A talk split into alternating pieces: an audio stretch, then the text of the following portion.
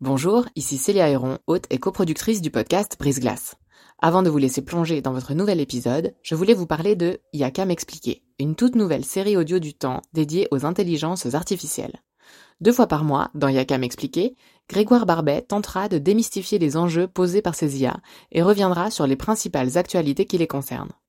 Côté podcast, vous pourrez aussi découvrir Sous la coupole, notre podcast d'actualité politique, et bien d'autres encore sur la page letemps.ch slash podcast. J'en profite enfin pour vous dire que vous pourrez bénéficier de nombreuses offres d'abonnement au journal Le Temps, web et print, sur la page letemps.ch slash abonnement au pluriel. Bonne écoute C'est un vrai travail. hein. Moi, ça me prend un temps de malade et j'y arrive pas. Franchement, d'arriver à me rappeler que le cadeau du petit David, parce que Roman est l'anniversaire de David mercredi après-midi, c'est à 14h30, ils vont à la piscine, donc il faut que le cadeau soit pas trop lourd, et il a déjà reçu des Lego l'année passée, et il aime pas Star Wars, c'est un travail de malade, quoi. Et donc, pour rester accroché à ce train-là, c'est un vrai boulot. Et c'est beaucoup plus simple de dire, ma femme, c'est mieux faire ça que moi. Bienvenue dans la saison 3 de Brise Glace, un podcast du temps qui s'intéresse à tout ce qu'on n'ose ni dire ni demander aux gens qui nous entourent. En 1984, l'autrice Bell Hooks écrivait dans le livre De la marge au centre Qu'elle soit pénible ou joyeuse, l'expérience biologique de la grossesse et de l'accouchement ne devrait pas être assimilée à l'idée que la parentalité des femmes est forcément supérieure à celle des hommes. Pour résumer, les pères ne devraient pas, selon elle, être perçus comme des aidants ou des soutiens, mais comme des parents à part entière, au même titre que la mère par toute la société. Grégory, père quadragénaire à Neuchâtel, connaît bien le sujet. En tant que père ému, investi, par moments même père au foyer, il a fait face à tous les clichés, ceux des hommes, ceux des femmes. À deux semaines de la votation en Suisse au sujet d'un congé paternité, il nous en parle au micro de Brise Glace. Alors, je m'appelle Grégory, j'ai 43 ans et je suis originaire de Groslay dans le canton de Fribourg. J'ai grandi et vécu dans le canton de Neuchâtel, dans des petits villages au bord du lac. Je suis petit-fils de deux familles d'agriculteurs euh, fribourgeois. Une des deux familles qui était même ouvrier de ferme, qui naviguait de ferme en ferme dans la campagne fribourgeoise, qui ont eu euh, 14 enfants, l'éducation catholique, enfin quelque chose d'assez traditionnel dans la famille de mes grands-parents. Et puis mes parents sont venus vivre sur le littoral neuchâtelois quand j'étais juste après ma naissance. Euh, mon père est devenu contremaître dans une usine euh, de la Migros. Mon père travaillait à 100%, ma maman qui a arrêté son travail de- de- d'employé de, communale pour euh, élever ses deux enfants. J'étais le premier des deux. J'avais des relations tendres et pleines d'amour avec des parents qui me servaient à la fois de modèle, de guide et de cadre, mais un cadre euh, lointain, mais structurant plus qu'enfermant. Une famille euh, gouvernée pas mal par l'amitié, je crois, et puis par le- l'admiration, l'encouragement, la bienveillance. Un environnement dans lequel je crois que je me suis bien plu. Puis que j'essaye un peu de recréer avec mes enfants, je pense. Vous avez toujours su que vous vouliez des enfants? C'était une évidence pour vous? Je dirais que l'envie d'enfant s'est fabriquée avec le... Il y a un philosophe qui dit que l'outil crée le besoin, que donc à partir du moment où j'avais un emploi, un domicile et puis une amoureuse, ben c'est seulement à ce moment-là que je crois m'être interrogé en disant mais tiens mais ce serait marrant, enfin on peut faire ça maintenant. Puis très tôt, on s'est moi j'ai vraiment le souvenir d'avoir fabriqué cette idée de conception de la famille à deux niveaux. Un premier qui était euh, le niveau affectif, en rêvant en couleur d'une belle histoire d'amour euh, à plusieurs, et au niveau euh, gestion de projet PME, avec ressources financières, ressources en personnel, horaires, bâtiments, véhicules, qui était une, vraie gestion de projet par ailleurs. Et puis dans la gestion de projet, ben, notre occupation du temps, notre occupation professionnelle était une des variables à moduler, quoi. En se disant, si on souhaite réduire notre temps de travail, si on trouve que c'est nécessaire et que c'est juste, on fera en sorte de diminuer notre temps de travail, considérant que le projet familial est prioritaire. Est-ce que pour vous, c'était dans les conversations parfaitement euh, entendu que vous pourriez vous-même baisser votre temps de travail? Ouais, tous les deux, on a considéré qu'on était associés à 50%, puis que donc il allait falloir euh, gérer ça les deux. Et donc, j'ai indiqué à mon employeur, parce que j'étais cadre euh, dans le corps de police, j'avais donc un- une notion de, ma responsabilité vis-à-vis de l'institution, je voulais arranger mon employeur. Et donc, j'ai fait à mon employeur une proposition en disant, je propose de quitter le, le travail que j'occupais avec des horaires très, très irréguliers, un travail à 100%, beaucoup d'heures supplémentaires, puis peu d'anticipation sur les horaires. J'ai dit, je propose, dans un délai raisonnable, de quitter ce terrain-là, d'aller me rendre utile dans un département de formation où vous pourriez avoir besoin de moi, mais d'exercer ce travail à 80%. Alors, mon employeur m'a répondu que la réponse était négative parce que les temps partiels étaient interdits euh, pour les cadres. Comme par hasard, tous les cadres étaient des hommes dans cette entreprise-là, donc voilà, on est dans, le même schéma. Et dans la partie négociation, je me souviens d'avoir dit, mais cette disposition qui interdit aux cadres d'être à temps partiel, elle est un peu rétrograde, mais il se trouve qu'elle est quand même surtout un peu en désaccord avec la loi sur l'égalité. Peut-être qu'on pourrait profiter de ma demande pour réviser ce règlement-là. Ce qui s'est passé, le règlement a été révisé, le temps partiel a été autorisé aux cadres. Moi, je suis passé à 80%. Et derrière cette situation-là, d'autres cadres sont passés à, à temps partiel. Ce qui était voilà, finalement une bonne chose. Peut-être qu'on dit quelques mots de la naissance de cet enfant. Comment est-ce que vous, vous avez vécu ça? Alors, euh, lorsque ma première fille est née, je me rappelle de l'annonce de la naissance à ma maman. Je l'ai appelée quand elle a décroché le téléphone. C'était à peu près le jour ou l'heure où ça risquait d'arriver. Donc, avec ce téléphone qui arrivait au milieu de la journée, il y avait un risque que ce soit ça. Et d'avoir, euh, moi, euh, pas pu parler. Et elle qui, qui m'interrogeait pour savoir si ça veut dire qu'elle est née Ouais, une joie très, très, très, très, très, très, très profonde. Et qui, euh, durant la vie qui suit, continue à servir de jalon émotionnel. Même dans des moments euh, un peu plus durs ou, un peu plus de doute dans la vie, ces moments de joie extrême, ça m'émeut tellement c'est beau, quoi. Bon, moi, je, je pleure facilement euh, quand je suis pas content et quand je suis content, donc inutile de dire que là, ben, c'est elle qui a fait la conversation. Le deuxième moment qui me revient à l'esprit, donc c'est ce moment de dingue qui consiste à sortir d'une maternité avec un maxi cosy à la main pour aller à la voiture avec laquelle on est arrivé euh, vide. Et puis c'est une nouvelle personne, quoi, qui n'existait pas hier. C'est assez fou. Le moment sur le parking de l'hôpital, je me rappelle très bien où c'était. Hein, J'aurais bien voulu que euh, une flash mob, vous voyez comment Où tout le monde entier euh, s'arrête, nous laisse kiffer ça pendant un jour ou deux euh, là. Hein, je serais bien resté sur le parking. J'ai pas besoin d'aller à. Mais juste euh, pouvoir interrompre ce moment puis l'étendre. Il y a beaucoup de jeunes pères au moment de l'arrivée à la maison parce que la femme allait qui se sentent euh, quelque part assez extérieures à cette relation qui se noue les premiers jours. Comment est-ce que vous, vous avez vécu ça? Ouais, ouais, il faut faire super gaffe à pas se faire décrocher. Hein. Ouais, Il y a un gros risque parce que euh, moi, bon, moi j'avais une envie euh, assez possessive sur euh, mon enfant. C'est-à-dire, je n'avais pas très envie que ma compagne sache faire des choses que moi je ne savais pas.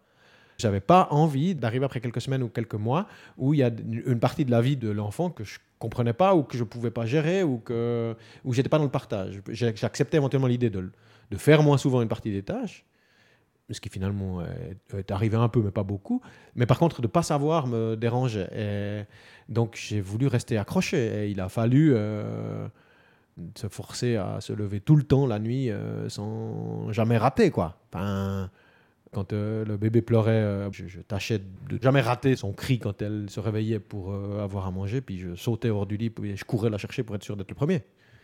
Probablement que si on demandait à ma compagne, elle rirait en, m'entendant euh, oser dire qu'on était à 50-50. Mais euh, je me souviens de m'être fait violence en disant il est hors de question que, par exemple, je dise non, non, je suis trop fatigué pour me lever, ou bien ça sert à rien que je me lève, de toute façon, j'ai pas de sein. Enfin, je veux pas me laisser décrocher comme ça.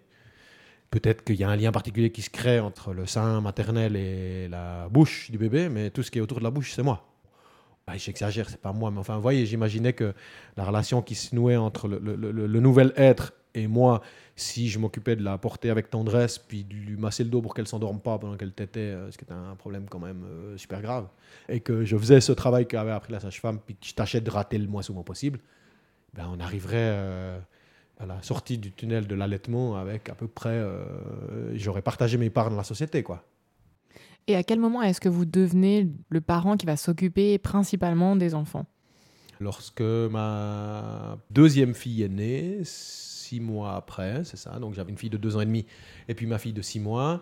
Ma compagne et moi avons interrompu nos carrières professionnelles et puis on est allé vivre un projet de volontariat de deux ans euh, pour une organisation non gouvernementale genevoise qui nous envoyait en Amérique centrale à San José, la capitale du Costa Rica. Et ce projet-là, il est basé sur un travail que ma compagne allait réaliser pour une ONG sur place, Et moi, j'allais être en charge pendant les deux ans du foyer comme père au foyer.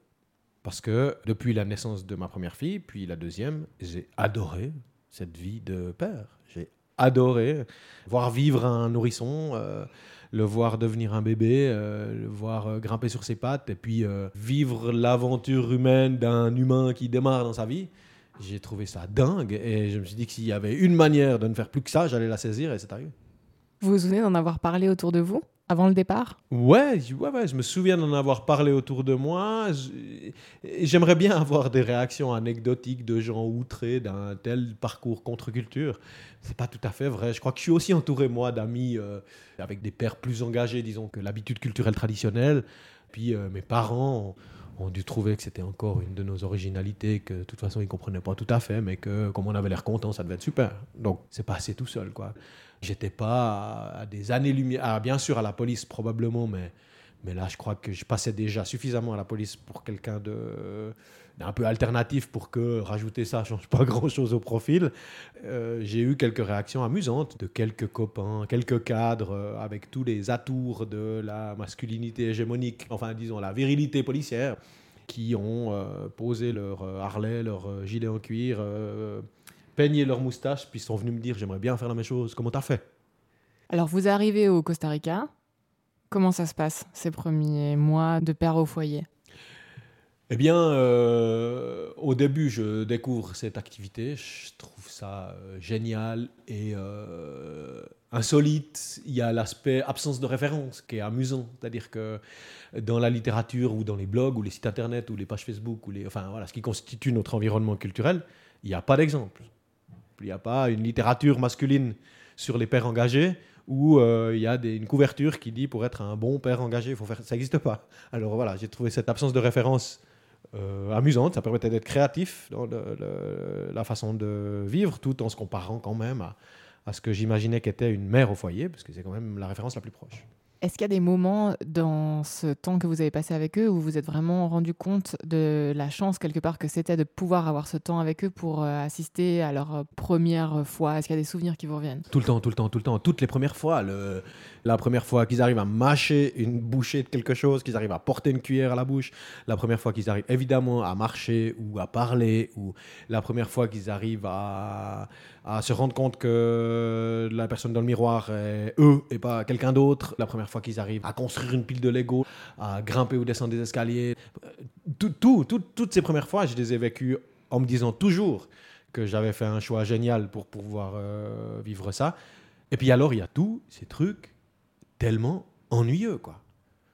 Enfin, je suis content d'avoir vécu l'ennui absolu de la lessive en continu à longueur de semaine, euh, de tous ces repas à préparer qui sont ennuyeux, parce que évidemment, euh, préparer le barbecue, la fondue du dimanche, ou bien même une immense platée de pâtes quand on invite tous les voisins, c'est super, mais la 65e euh, saucisse à rôtir du mardi avec des vieilles patates préparées à l'arrache entre 11h15 et midi que les enfants veulent pas manger, eh ben, je la préparais tout le temps moi, et puis je trouvais hyper chouette de euh, devoir trouver des manières de trouver la saucisse à rôtir soit bonne, soit amusante. Et puis, quand Roman, ma première fille, euh, voulait pas manger ses brocolis, puis que je lui ai dit que c'était des petits arbres, puis qu'il portait les noms des membres de la famille, puis qu'elle m'a regardé dans les yeux en mettant son brocoli dans la bouche, puis qu'elle disait ça, c'est toi, et je te mange. Puis qu'elle mangeait son petit arbre de brocoli, puis qu'ensuite elle a mangé toute la famille. J'ai trouvé que c'était fantastique. C'était bien de vivre ces moments chouettes, mais d'avoir aussi en échange toute cette vie quotidienne tellement harassante, des euh, multiples couches, des euh, réveils, des vomis, des, enfin, toute cette vie quotidienne qui est quand même super euh, ennuyeuse, ben, c'est un vrai job. Quoi. Et puis, après quelques mois, est arrivé l'ennui. C'est devenu difficile. Pour plein de raisons externe à ce choix de devenir père au foyer, hein, l'expatriation, le, une certaine euh, solitude sociale en étant hors de notre milieu, loin de ma famille, enfin les difficultés inhérentes à une expatriation, je pense. Mais quand même, une des raisons pour lesquelles je devenais un peu triste et un peu déprimé, c'était l'activité que j'exerçais qui consistait à m'occuper du foyer et des enfants euh, exclusivement. J'avais une petite activité à côté dans une ONG, mais c'était quand même l'essentiel de mon temps. J'étais pas très, très, très heureux, même si la relation avec les enfants était très belle, mais j'avais une souffrance. Et euh, j'ai fini par aller euh, chercher de l'aide chez une psychologue. Et puis après euh, une ou deux séances, elle m'a dit Vous vivez la déprime que vivent toutes les femmes au foyer. Et je lui ai dit Je pense que c'est pas vrai, parce que ma mère a fait ce que je fais moi, et elle n'a pas déprimé. Et elle m'a dit Ben alors, devoir pour la semaine prochaine, appelez votre mère et demandez-lui. Donc j'ai appelé ma mère, à qui j'ai dit N'est-ce pas que tu étais formidablement heureuse lorsque ma sœur et moi étions enfants et que tu étais femme au foyer parce que c'est ce dont tu avais toujours rêvé?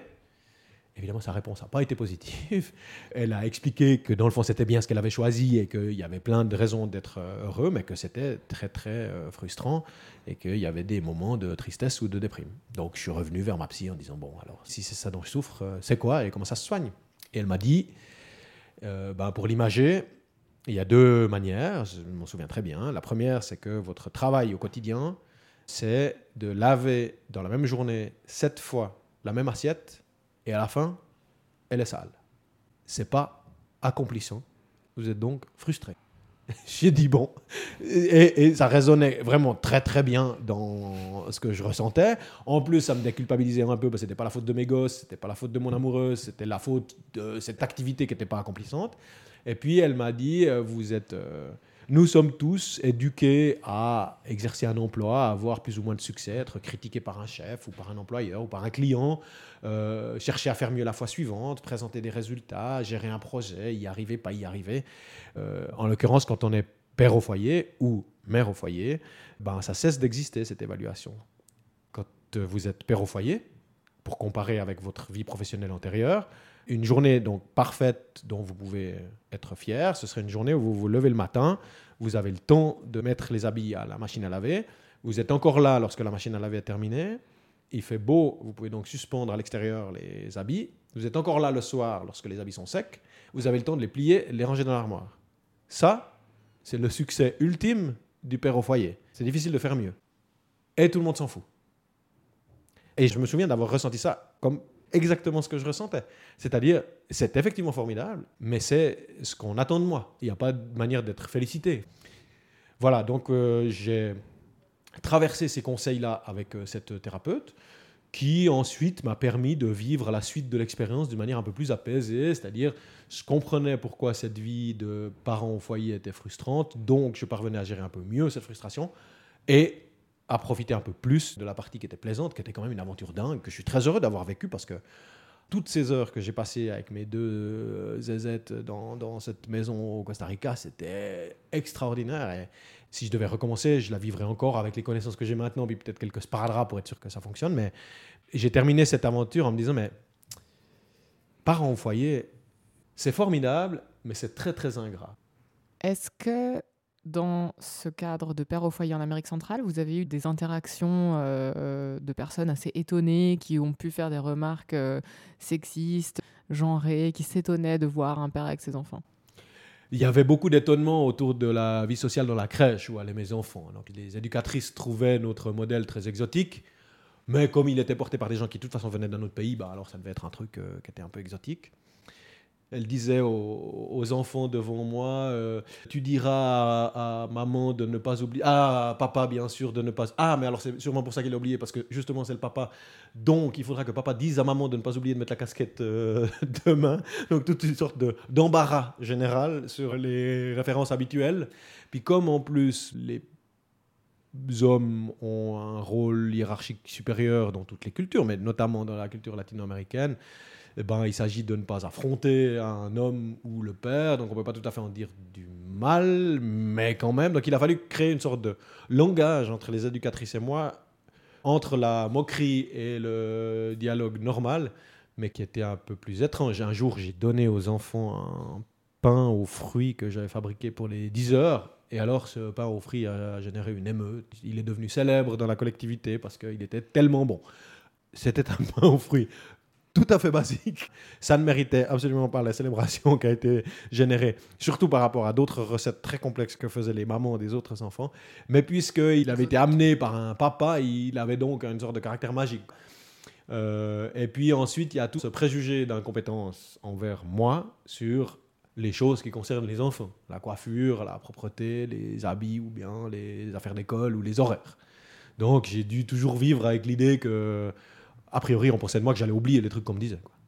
Est-ce qu'on a essayé de vous expliquer comment faire des choses que vous faisiez depuis des années? Ouais, ouais, ouais. Oui, bien sûr. C'était toujours des questions de soins.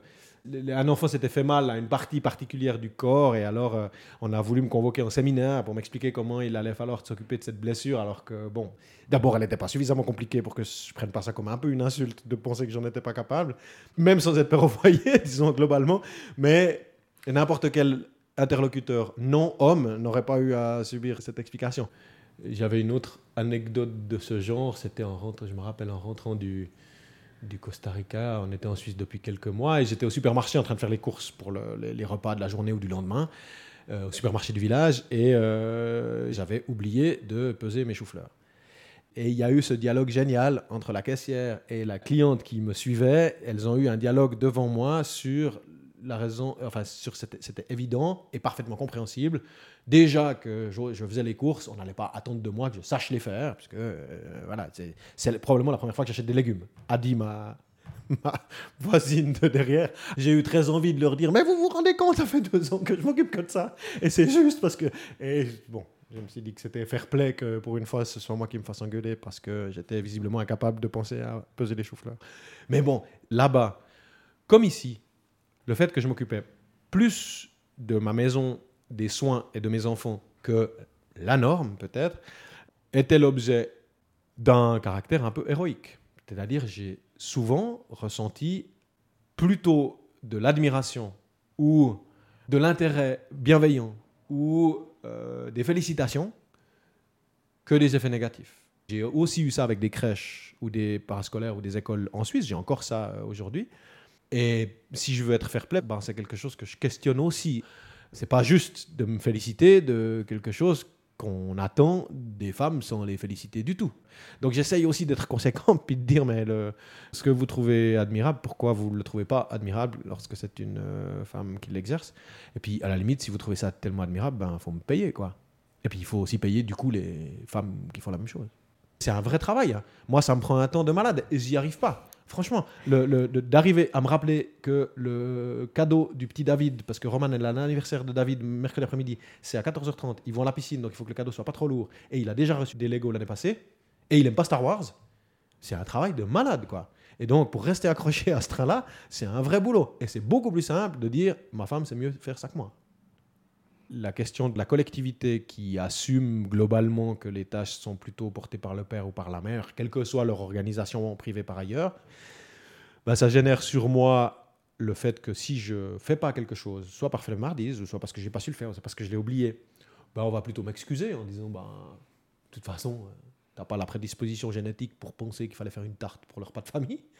Donc euh, voilà, bah, bah, a priori, ça va, on va plutôt m'excuser. En revanche, ça génère une vraie pression sur ma compagne, elle, dont on attend la tarte pour le repas de famille. Et donc, ça arrive vraiment assez régulièrement que dans un pique-nique familial ou dans un repas euh, entre amis, les membres de la collectivité, qui peuvent être des membres de ma famille, s'adressent à ma compagne en disant Ah, c'est super que vous soyez venu, quelle tarte t'as prévu pour le dessert? Et que ma compagne répond J'en sais rien, je travaille, moi, il faut demander à mon compagnon quelle, ta- quelle tarte t'as prévu d'ailleurs. Et après plusieurs années de pique-nique dans ce, style, on continue à lui demander quelle tarte elle a amenée. Et accessoirement, si jamais elle n'a pas amené de tarte parce que j'ai oublié d'en faire, ben, a priori, c'est quand même à elle qu'on va en vouloir. Ce qui est quand même super injuste dans le fait que euh, on n'attend pas vraiment de moi que je sois au courant qu'il fallait mettre des patins à glace vendredi 26 septembre parce qu'on allait à la patinoire de 10h à midi et il ne fallait pas oublier le bonnet parce que la dernière fois il ne l'avait pas. Si jamais j'ai oublié, eh ben, euh, on a l'habitude quoi. Mais par contre, on en voudra, ça fera un point de moins pour ma compagne qui n'a rien à voir là-dedans parce qu'elle n'était même pas là. L'argument qui revient souvent, qui légitime la place de la mère comme principal pourvoyeur de soins pour leurs enfants, c'est l'argument naturalisant qui veut que euh, les femmes ont l'instinct maternel, qu'elles sont plus sensibles à un certain nombre de choses, en plus du fait que certaines vont choisir d'allaiter, etc. Qu'est-ce que vous, vous en pensez après avoir euh, passé autant de temps euh, près de vos enfants? C'est faux. Ou alors, c'est vrai pour tous sauf moi. C'est-à-dire, moi, je ne suis pas euh, neurologue ou biologiste. S'il existe une démonstration génétique qu'il y a un lien particulier, je n'ai pas, pas d'arme pour la contester. Ce que je peux par contre dire sans aucun doute, c'est qu'il y a des cas où ce lien particulier existe aussi avec le père. Donc moi, je crois que si on n'utilise pas l'excuse de euh, cette naturalisation du rôle de la mère pour éviter de faire des tâches harassantes et finalement créer une distance entre le père et les enfants, si on n'utilise pas cette excuse puis qu'on reste proche, le lien particulier, il existe autant avec le père qu'avec la mère. Bien sûr, mes enfants ont bien été allaités par leur euh, maman et pas par moi, ils ont été portés par leur maman et pas par moi. Ils ont bien un lien extrêmement intense avec leur mère, sauf qu'ils ont un lien extrêmement intense avec moi aussi. Mais bon, alors après, on parle souvent de ça euh, lorsqu'on parle de ça entre hommes ou avec des jeunes hommes ou des adolescents, quand on discute de ça dans les écoles, par exemple dans les classes, où on débat de la question de l'égalité. On a quand même été forts, les hommes, dans l'histoire récente, pour arriver à s'approprier l'autonomie économique de toute la famille en la gérant nous-mêmes, puis à prétendre que c'est parce qu'on a une oreille interne moins sensible que celle des femmes qu'on n'entend pas les enfants la nuit. C'est vachement fort d'avoir réussi à faire croire ça à tout le monde. J'ai presque de l'admiration pour l'audace qu'ont eu les gens, qui ont osé prétendre que c'est parce que notre oreille interne ne perçoit pas les bruits aigus qu'on les entend pas la nuit. quoi. Si on n'entend pas les enfants de la nuit, c'est parce qu'on a envie de continuer à dormir. et puis c'est tout la nuit quand on s'endort, si on pense qu'on risque d'être réveillé durant la nuit par un cri ou par un bruit, mais que, a priori, ça ne nous concernera pas nous, eh ben, on va pas se réveiller. Puis après, le lendemain, ce sera facile de dire Ah, moi, je n'ai pas entendu. C'est une question naturelle. Sauf que si on s'endort en se disant Mais s'il y a un bruit aigu durant la nuit, a priori, ce serait bien que ça me concerne, ça va nous réveiller. C'est juste une question de préparation mentale. Donc euh, voilà, je crois qu'une partie de la question de la naturalisation, est-ce qu'il y a un lien particulier entre la femme et le bébé? Si c'est pour dire ce sont les seuls qui peuvent allaiter, je suis d'accord. Si c'est pour dire les liens sont un peu différents, je suis d'accord. Si c'est pour dire qu'ils ont une hiérarchie, je pense que c'est faux. Et que une partie de ce lien naturalisé, il est inventé parce que ça nous arrange.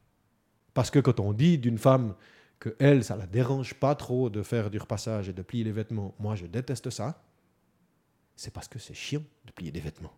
Pas parce qu'elle sait mieux faire ça que moi. Et que donc, ça me convient très bien de prétendre que je suis pas très doué pour faire leur passage.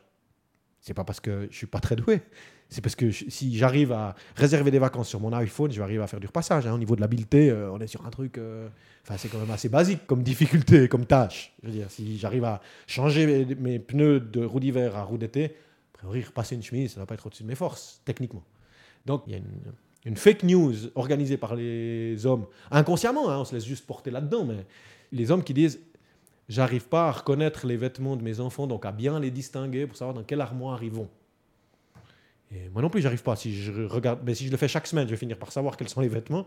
Et puis à savoir qu'il y en a une qui fait du 134, puis l'autre du 128. Ça, enfin, là encore, par rapport à ce que tu assumes comme job, enfin, à moins que tu fasses vraiment un travail très basique, mais dans ton travail, tu as sûrement des tâches qui sont plus dures que celles-là, quoi. Puis tu y arrives. Après, il y a aussi des femmes qui, quelque part, euh, cherchent à garder une forme de contrôle de l'espace domestique pour différentes raisons et qui vont tenter quelque part de mettre à distance. Ouais, d'accord avec ça, c'est vrai. Mais est-ce que ce, cet argument n'est pas assez proche de l'argument qu'on utilise dans toute la culture patriarcale en disant, mais dans le fond, j'ai tout essayé mais elle veut pas. Il y a un report de la responsabilité à celle qui, en l'occurrence, se trouve privée de son autonomie financière presque pour toujours, hein, quand même, par le choix qu'on a fait, qui est quand même un peu injuste. Quoi. Si vraiment c'est ça qui est dur, force un peu. Sur les dix dernières années, est-ce que vous avez le sentiment que euh, les jeunes euh, pères euh, changent un petit peu d'état d'esprit par rapport à leur paternité? Oui, je crois que ça évolue. Puis je crois qu'aujourd'hui, dans le débat qu'on a, on se rend compte qu'il y a, parmi les, la, la, globalité des jeunes pères de 30 ans, une quantité de gens qui considèrent que s'investir dans la vie domestique et la vie parentale, c'est normal, ou en tout cas, ils le souhaitent. Ceci dit, les déséquilibres sont encore hyper importants. Hein. Ce qui suit le congé maternité est souvent une inégalité dans la répartition des tâches professionnelles payées et des tâches domestiques qui est encore très très importante. Donc il y a dans le discours quelque chose qui évolue. Dans la pratique, sans doute que ça évolue un peu, mais il y a encore beaucoup de travail. Si, si l'objectif c'est de parvenir à une répartition égalitaire. Pour moi, c'est la question de l'autonomie qui me paraît très importante. C'est-à-dire qu'on puisse continuer à faire ce qu'on veut de sa vie, quoi qu'on ait fait de sa famille, y compris après une éventuelle séparation. Donc pour faire ça, il faut que tous les deux puissent continuer à un bout de leur carrière en étant parents.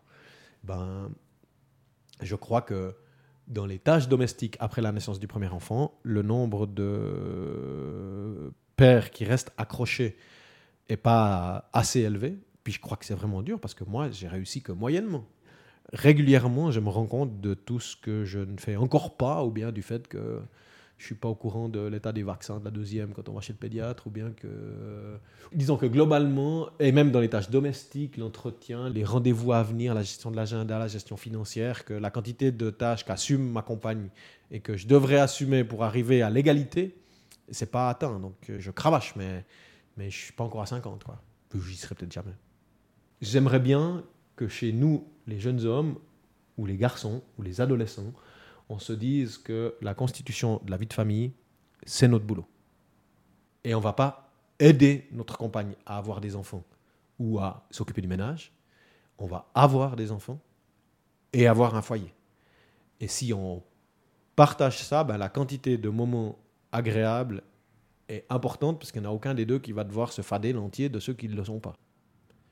Moi, j'ai vécu de l'intérieur le caractère ingrat de ce job-là, qui n'est pas reconnu, pas salarié, qui compte pas dans l'expérience professionnelle au moment où on cherche à retrouver un job, donc il n'y a pas de valorisation dans le CV.